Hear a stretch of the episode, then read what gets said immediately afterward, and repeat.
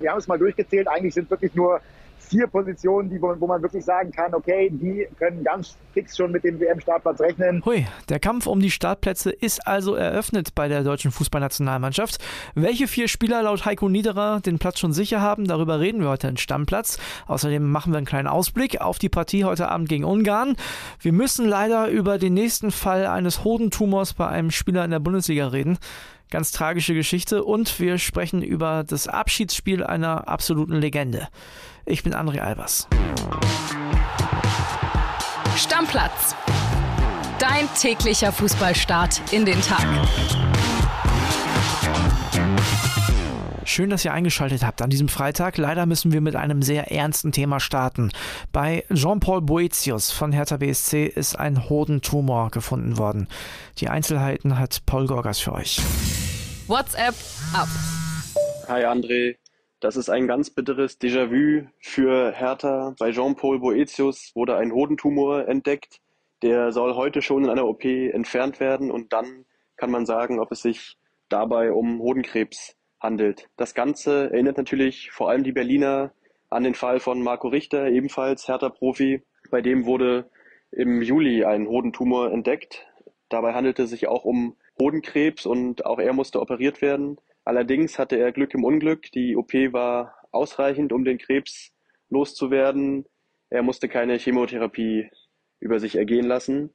Anders als Timo Baumgartel und Sebastian Aller. Baumgartel von Union Berlin wurde im April operiert und musste dann eine Chemotherapie beginnen, konnte inzwischen aber auch schon wieder spielen am Wochenende. Sebastian Aller arbeitet noch am Comeback. Nach unseren Informationen hat Boetius selbst festgestellt, dass da etwas nicht stimmt, hat selbst etwas ertastet und sich dann zum Glück schnell an einen Urologen gewandt. Am Mittwochvormittag hat er noch normal mittrainiert. Das muss jetzt alles sehr schnell gegangen sein in den letzten 48 Stunden. Und bei Hertha ist man natürlich sensibilisiert und gewarnt, nicht erst seit dem Fall Marco Richter konnte da auch schnell helfen und deswegen jetzt die schnelle Reaktion mit der OP und es bleibt eigentlich nur zu hoffen, dass es bei Boetius ähnlich glimpflich ausgehen kann wie bei Marco Richter. Ich denke, da drücken wir alle die Daumen und hoffen, dass er schnell wieder gesund wird. Danke an den Kollegen Paul Gorgas. Das ist natürlich eine absolute Schockernachricht. Und natürlich wünschen wir vom Stammplatz-Team John Paul Boetius ganz, ganz viel Kraft, ganz viel Stärke und ganz viel Erfolg bei dieser OP. Drücken ihm die Daumen, dass er bald wieder fit ist. Und bevor wir uns mit der Nationalmannschaft beschäftigen, gibt es noch eine weitere Meldung aus der Bundesliga. Und zwar hat der VfL Bochum einen neuen Trainer. Der Kollege Max Backhaus, unser Bochum-Reporter, hat das ja Anfang der Woche schon angekündigt. Jetzt ist es soweit und Max Backhaus hat die Facts für euch. Moin, ihr Podcast-Helden. Bochum hat einen neuen Trainer und der ein oder andere aufmerksame Stammplatzhörer wird bereits wissen, um wen es geht. Dienstag haben wir vom Interesse an Thomas Letsch berichtet. Jetzt ist der Vertrag unterschrieben. Für rund 600.000 Euro inklusive Boni holt Bochum den 54-Jährigen von Vitesse Arnheim. Da gab es in den vergangenen Tagen harte Verhandlungen zwischen beiden Clubs, aber am Ende konnte man sich einigen. Spannend an seinem Zweijahresvertrag finde ich zwei Dinge. Erstens, er gilt nach unseren Infos für die erste und zweite Liga. Das ist deswegen interessant, weil Letsch im Sommer noch zu Schalke hätte wechseln können, das aber nicht zustande kam, weil Letsch wohl nur erste Liga trainieren wollte. Diese Meinung scheint sich jetzt geändert zu haben, denn Bochums Abstieg in dieser Saison ist ja nicht das unwahrscheinlichste Szenario. Auch spannend finde ich, dass Letsch keine Ausstiegsklausel in seinem Vertrag hat. Das war nämlich einer der Knackpunkte bei den am Ende gescheiterten Verhandlungen um eine Verlängerung bei Ex-Trainer Thomas Reis. Sein erstes Spiel hat Letsch nächste Woche in Leipzig gegen Trainer Marco Rose. Das ist wiederum ganz interessant, weil Rose Letsch 2017 den Job als Trainer von RB Salzburg weggeschnappt hat. Den wollte Letsch nämlich auch ganz gerne, bekam er aber nicht. Deshalb verließ er den RB-Kosmos am Ende auch nach fünf Jahren. Jetzt gibt's das direkte Duell. Community Tacheles. In dieser Woche dreht sich ja einiges um die deutsche Fußballnationalmannschaft. Da sind ein paar brisante Themen mit dabei gewesen und wir haben viel Feedback von euch äh, für die Folge gestern bekommen. Und ich habe ein bisschen was rausgesucht von Cello, Markus und Pöder Patrick ist auch mit dabei. Hier bitteschön. Bezüglich Stürmer, ich habe dann Terodde, Adeyemi etc. von euch als Vorschlag gehört, beziehungsweise Terodde, oh mein Gott, bitte nicht.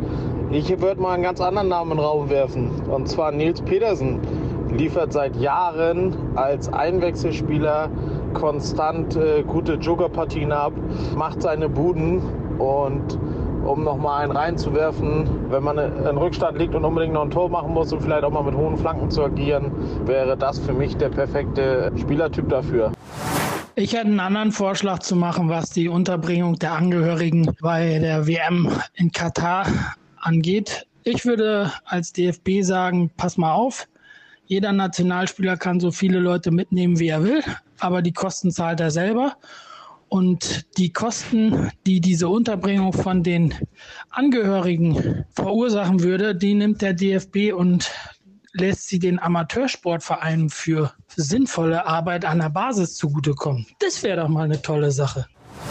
Mats Hummels und Marius Wolf werden nicht nominiert, aber Tilo Kehrer, das muss mir mal einer mit einem gesunden Menschenverstand erklären. Die beiden Dortmunder Jungs, und das sage ich jetzt ohne BVB-Brille, spielen aktuell einen richtig, richtig guten Ball. Klar haben sie im letzten Jahr nicht gut performt und auch die Jahre davor war es eher still um die beiden. Aber man muss nach dem aktuellen Leistungsprinzip gehen und da hätten sie eine Einladung durchaus verdient. Also, klare Kante von euch zur deutschen Fußballnationalmannschaft und ich würde sagen, wir reden jetzt mit unserem Reporter vor Ort, mit Heiko Niederer. Der verrät uns alles, was wichtig ist, unter anderem auch zum Spiel heute Abend in der Nations League gegen die Ungarn. Anruf bei Heiko Niederer. André Albers, ich grüße dich, Heiko. Du sag mal, du bist gerade äh, unterwegs, ne? Richtig, auf dem Weg äh, quasi mit der deutschen Nationalmannschaft mit dem Zug, diesmal nach Leipzig von Frankfurt aus. Klimafreundlich, äh, DFB diesmal nicht mit dem Flieger sondern mit der umweltfreundlichen Bahn unterwegs und gleich geht's los, ja. Dann lass uns doch mal über das Spiel sprechen. Es geht gegen die Ungarn. Das ist ja von den beiden Gegnern, würde ich sagen, der vielleicht etwas schwächere, also zumindest auf dem Papier.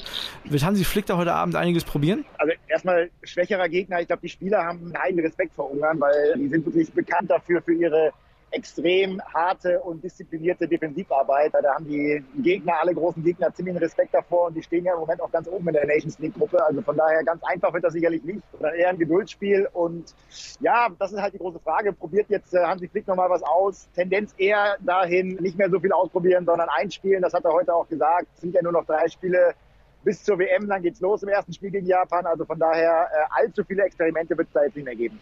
Aber da gibt es doch bestimmt den einen oder anderen Spieler, den Hansi Flick nochmal sehen möchte, äh, bevor die WM-Nominierung losgeht, oder?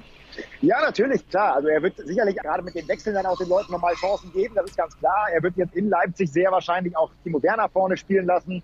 Der hat dann nochmal die Chance, äh, sich vom Heimpublikum zu zeigen und äh, mit Toren sich nachhaltig für die WM-11 zu empfehlen. Da ist ja auch noch nicht klar, spielt Timo Werner, spielt Kai Havertz. Viele Positionen sind tatsächlich noch nicht ganz fest vergeben. Wir haben es mal durchgezählt. Eigentlich sind wirklich nur vier Positionen, die, wo, man wirklich sagen kann, okay, die können ganz fix schon mit dem WM-Startplatz rechnen. Manuel Neuer, Antonio Rüdiger in der Abwehr, Josua Kimmich und Thomas Müller. Alle anderen sieben Positionen sind noch mehr oder weniger heiß umkämpft. Okay, was glaubst du, wie könnte die Aufstellung heute Abend aussehen? Also du hast schon gesagt, in Leipzig Timo Werner macht Sinn, vielleicht auch ein David Raum, ist ja quasi auch ein Heimspiel. Also David Raum wird ziemlich sicher auch äh, hinten links beginnen. Ich, wie gesagt, ich glaube, es gibt nicht so viele Experimente. Ich gehe mal von deswegen im Tor, das ist klar, das hat sogar Hansi Flick schon gesagt. Antonio Rüdiger und Niklas Süle in der Abwehr, rechts wahrscheinlich wieder Jonas Hofmann, der das einfach sehr gut gemacht hat in den letzten Spielen. In der Mitte ist es diesmal auch klar, dadurch, dass Goretzka ja mit Corona abgereizt ist, wird äh, Kimmich und Gündogan eben in der Mitte spielen und davor rechne ich mal mit Müller, Sané und Gnabry. Musiala wahrscheinlich noch nicht. Der hatte ja eine kleine Blessur aus dem Training, eine kleine Risswunde am Schienbein und könnte gut sein, dass er nochmal geschont wird und dann erst gegen England spielt.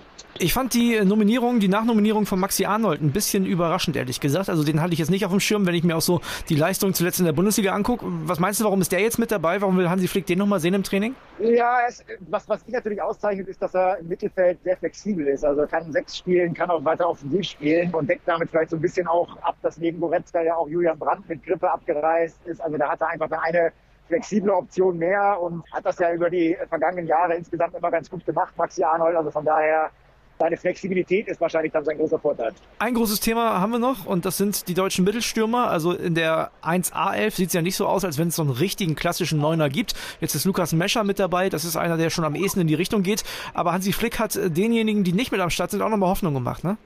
Ja, absolut. Also eigentlich ist das äh, das Startsignal jetzt für alle deutschen Bundesliga-Stürmer nochmal richtig loszuknipsen. Also für Füllkrug, Terodde, Petersen und Co. nochmal richtig Gas zu geben, denn Hansi Flick hat sehr offen mit dem Gedanken gespielt, eben einen solchen Spezialisten noch mitzunehmen. Er hat ja einen 26er-Kader diesmal für Katar, also dreimal mehr. Und er hat das eben in Erwägung gezogen, da zu sagen, vielleicht braucht man für gewisse Situationen eben so einen Mann und so einen Spezialisten, den man halt in der 80. Minute 1-1 oder 1-2 steht und man braucht eben einen, der bei einer Ecke vorne reingeht, dann wäre das eben so einer. Also von daher, die dürfen sich durchaus Hoffnung machen, die Jungs. Ja.